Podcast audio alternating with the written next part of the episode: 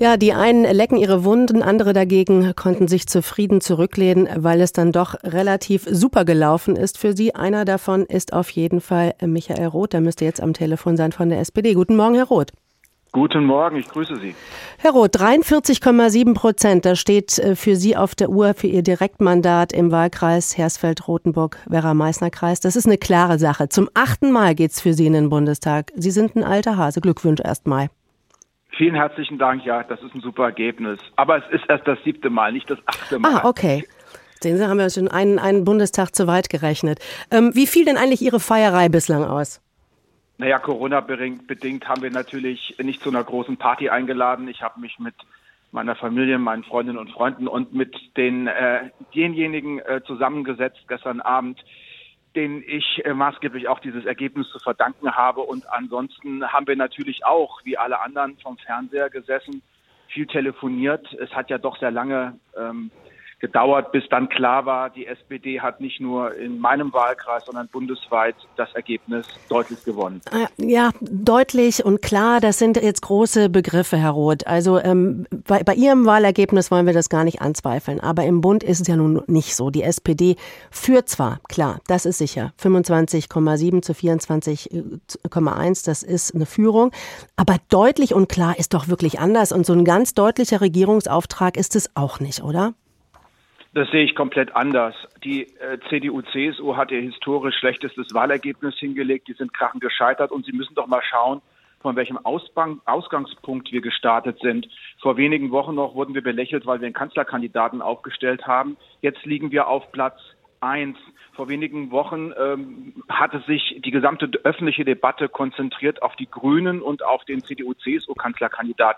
Das ist jetzt komplett anders, aber zugegebenermaßen ist das ein Ergebnis, das einigen etwas abverlangt, weil wir aus den Gewohnheiten heraustreten müssen. Wir werden vermutlich ein Dreierbündnis bekommen und das setzt viel Kompromissbereitschaft und Kompromissfähigkeit voraus. Aber die Nummer eins ist die SPD mit Olaf Scholz an der Spitze. Den wollen die Menschen zum Kanzler. Herr Roth, bevor wir weiterreden, muss ich kurz mal unterbrechen mit einer wichtigen Verkehrsmeldung von der B49 Limburg-Gießen zwischen dem Abzweig nach Oberbiel und Gießen-Lahnfeld.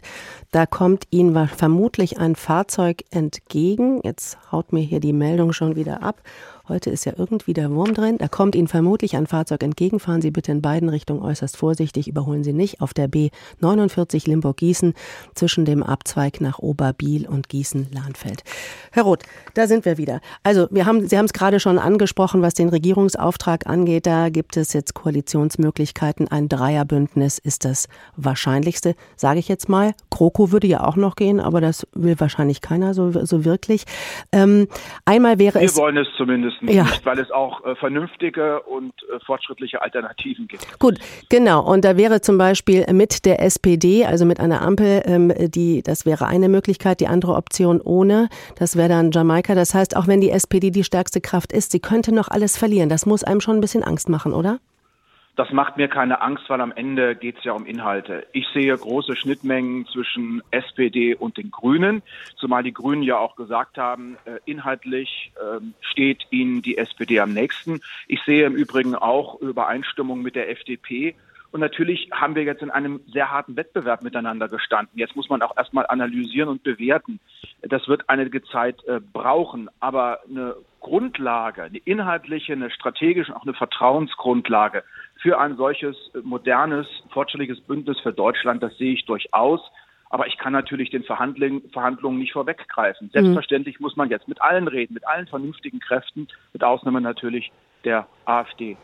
Also wir haben, wir erinnern uns an die letzte Bundestagswahl 2017, da hat es ewig gedauert, bis wir eine Bundesregierung hatten. Über 170 Tage. Heute Mittag trifft sich jetzt erstmal in Berlin der Parteiverstand, natürlich auch der SPD. Da sind Sie dabei. Wie schnell glauben Sie, wird man zu Potte kommen in Sachen Regierungsbildung?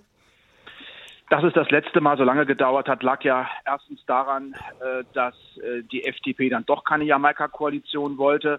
Ja, und die, die, die FDP ist jetzt wieder, und, wieder dabei ja, und möchte mit, und, mit diskutieren. Und jetzt die SPD ähm, erst einmal einen langen Weg zurückgehen musste, um dann doch wieder in eine große Koalition einzutreten.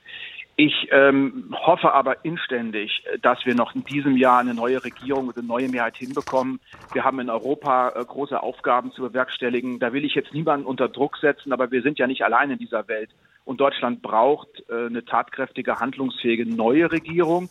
Aber es kann dauern. Das ist sicherlich richtig. Und da muss jetzt auch erstmal äh, ein bisschen der, das Pulver äh, verschwinden vom Wahlkampf. Da sind alle noch ein bisschen nervös und natürlich auch alle ein bisschen erschöpft. Aber wir müssen dann auch gleich loslegen mit den ernsthaften Gesprächen, damit wir dann auch zu vernünftigen Ergebnissen kommen. Sagt Michael Roth von der SPD, auf jeden Fall einer der Gewinner auch hier in Hessen der Bundestagswahl gestern. Herr Roth, vielen Dank für das Gespräch und gute Gespräche wünschen wir uns und Ihnen.